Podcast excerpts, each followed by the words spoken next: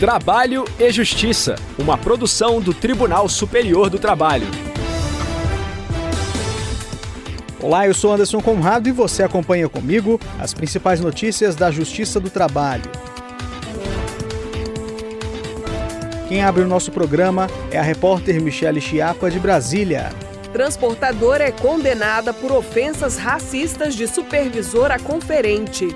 E terça-feira é dia de reportagem especial mais de 28 mil candidatos estarão nas urnas disputando o voto dos brasileiros. Muitos deles são empregados com carteira assinada. Hoje vamos saber mais sobre os direitos do trabalhador que é candidato no segundo episódio da série Trabalho e Eleições. Se liga, o Trabalho e Justiça já está no ar. Uma empresa de transportes foi condenada a indenizar um trabalhador por dano moral em razão de ofensas racistas praticadas pelo supervisor hierárquico. A decisão é da segunda turma do Tribunal Superior do Trabalho. A repórter Michele Chiapa acompanhou o julgamento e traz mais informações. O conferente ajuizou a ação trabalhista contra a Transportes Bertolini de Canoas, no Rio Grande do Sul. O empregado pediu a rescisão indireta do contrato de trabalho e indenização por assédio moral. Ele contou que era tratado pelo chefe com insultos e xingamentos caso as tarefas não fossem realizadas no tempo estipulado. As humilhações, segundo o trabalhador, ocorriam na presença dos demais colegas. Uma testemunha confirmou que o supervisor era grosseiro com todos. Alegou ainda que viu o chefe falando com o conferente utilizando expressões racistas. Em primeiro grau, foi fixada indenização por dano moral de 25 mil reais mas o Tribunal Regional do Trabalho da Quarta Região no Rio Grande do Sul reduziu o valor para 5 mil reais e determinou ao Ministério Público do Trabalho a apuração da prática de possível crime de racismo. Para o TRT, a transportadora foi omissa ao manter no quadro funcional da empresa uma pessoa que causava transtornos e humilhações aos demais empregados. O caso chegou ao Tribunal Superior do Trabalho. A relatora do agravo, pelo qual a empresa pretendia rediscutir a questão no TST, desembargadora convocada Margarete Rodrigues Costa, afastou a ofensa aos artigos do Código Civil alegada pela empresa. Quanto ao valor, assinalou que, considerando a gravidade da conduta praticada pelo supervisor, 5 mil reais não é exorbitante. Ela também observou que, de acordo com os fatos descritos pelo TRT, ficou comprovada a conduta do superior hierárquico e adotar entendimento em sentido contrário exigiria o reexame de fatos e provas, procedimento vedado pela súmula 126 do TST. A decisão foi unânime. Giro pela Justiça do Trabalho. Uma bancária de João Pessoa, na Paraíba, obteve liminar para que a instituição financeira em que trabalha faça o custeio do tratamento do filho dela, que é autista. O repórter André Luiz Maia, diretamente do Tribunal Regional do Trabalho da 13ª Região, conta os detalhes do caso para a gente. Em sua decisão, o juiz de primeira instância citou a resolução normativa da Agência Nacional de Saúde número 539, de 23 de junho deste ano, que amplia a cobertura de atendimento aos pacientes que se enquadrem no CID F84, o transtorno do espectro autista. A criança poderá ter acesso a sessões com fonoaudiólogos, psicólogos, terapeutas ocupacionais e fisioterapeutas. O caso pode ser apreciado pela Justiça do Trabalho, pois, de acordo com a argumentação do juiz, o plano de saúde ofertado à empregada está diretamente vinculado ao contrato de trabalho. O processo tramita em segredo de justiça, preservando os nomes das partes envolvidas e cabe recurso.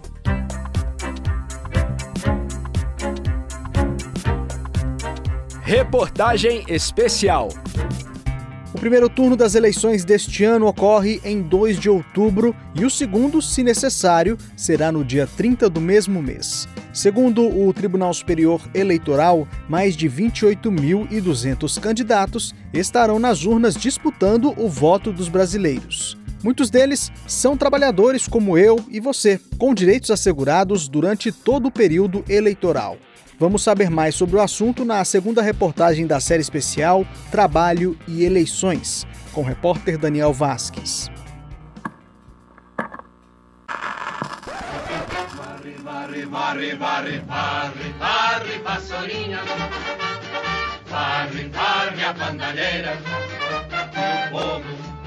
Está cansado sofrer dessa maneira. Não é de hoje. A cada nova eleição, quando a gente menos espera, os jingles de campanha, aquelas músicas chiclete, colam na nossa cabeça.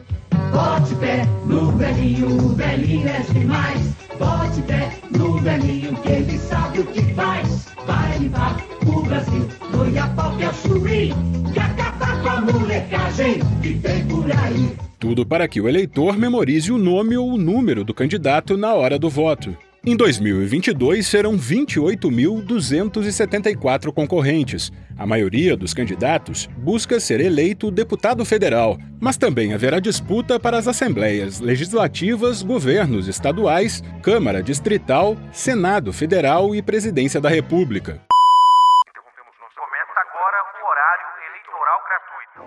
Mas quem são esses candidatos e candidatas? Qual o perfil daqueles que buscam representar a população? Em geral, são homens de cor branca e com ensino superior completo. Estão na faixa dos 30 aos 49 anos. Entre as profissões mais comuns estão as de empresário e de advogado. A Constituição prevê que qualquer cidadão nascido em território nacional ou naturalizado brasileiro pode concorrer a cargo eletivo. O juiz do trabalho substituto da Segunda Vara do Trabalho de Goiânia, Alexandre Piovesan, explica que o empregado candidato pode se afastar do serviço durante a campanha eleitoral. No período, o contrato de trabalho fica suspenso, conforme estabelece o artigo 472 da CLT. Entende-se que esse afastamento desse trabalhador não é de discricionariedade do empregador, ou seja, o empregador não pode consentir ou não consentir. Em se tratando de um direito constitucionalmente assegurado, o empregador deve tão somente aquecer com esse pedido do trabalhador e o contrato de trabalho desse trabalhador então fica suspenso. O que seria essa suspensão contratual? No período de afastamento, ele não recebe salário, ele não recebe o depósito relativo ao fundo de garantia por tempo de serviço, e esse tempo também não é computado para fins de férias e de 13º salário. Vale lembrar que, enquanto o contrato estiver suspenso, o profissional não pode ser demitido. De acordo com o juiz Alexandre Piovesan, caso o trabalhador não seja eleito, poderá retomar as atividades sem qualquer prejuízo em relação ao que realizava anteriormente. E caso vença o pleito, a suspensão do contrato de trabalho deve ser prorrogada até o término do cumprimento do mandato. Formalmente, ele é empregado daquela empresa, só que aquela empresa não tem obrigações contraprestativas e remuneratórias com esse trabalhador. Uma vez findado o mandato eletivo, ele tem direito de retornar às funções que outrora ele exercia na empresa, independentemente do tempo em que o mandato durar. O juiz do trabalho explica que, havendo compatibilidade de horários, em determinadas situações, é possível que o trabalhador exerça os dois cargos: o público, para o qual foi eleito, e o privado. No legislativo federal ou no legislativo estadual, a demanda é incompatível com qualquer tipo de trabalho, naturalmente. Daí porque ele vai permanecer com o contrato de trabalho suspenso. Agora, no exercício da verança, quando ele for eleito para vereador, a compatibilidade de horários deve ser aferida. Uma cidade pequena, por exemplo, vamos citar um município aí de 10, 20 mil habitantes, em que as sessões da Câmara Municipal são sessões semanais, quinzenais ou mensais, normalmente acontecendo à noite. Nesses casos aqui, o trabalhador tem compatibilidade de horário com a função que ele exerce no emprego. Agora, pode ocorrer de ele não ter essa compatibilidade de horário. Pode acontecer de ele entender que, mesmo no exercício da verança, ele não consegue cumular, compatibilizar essas duas atividades. Caso ele entenda pela impossibilidade de cumulação dessas atividades,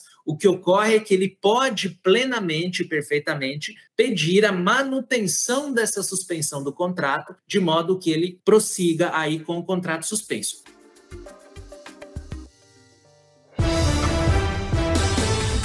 E a edição de hoje termina aqui. Muito obrigado pela audiência e companhia. Você também pode acompanhar o conteúdo produzido pela Rádio TST na internet. Acesse tst.jus.br barra rádio. O trabalho e Justiça teve a apresentação de Anderson Conrado, edição de Lia Mara Mendes, produção de Milene Teixeira e Priscila Roster, colaboração dos estagiários Daiane Chaves e Jorge Agli, supervisão de Patrícia Rezende e trabalhos técnicos de Rafael Feitosa e Wesley Oliveira. O programa é uma produção da Rádio TST, sob a coordenação de Ana Carolina Brito e a supervisão geral da Secretaria de Comunicação Social do Tribunal Superior do Trabalho. A gente se encontra amanhã. Tchau! Trabalho e Justiça, uma produção do Tribunal Superior do Trabalho.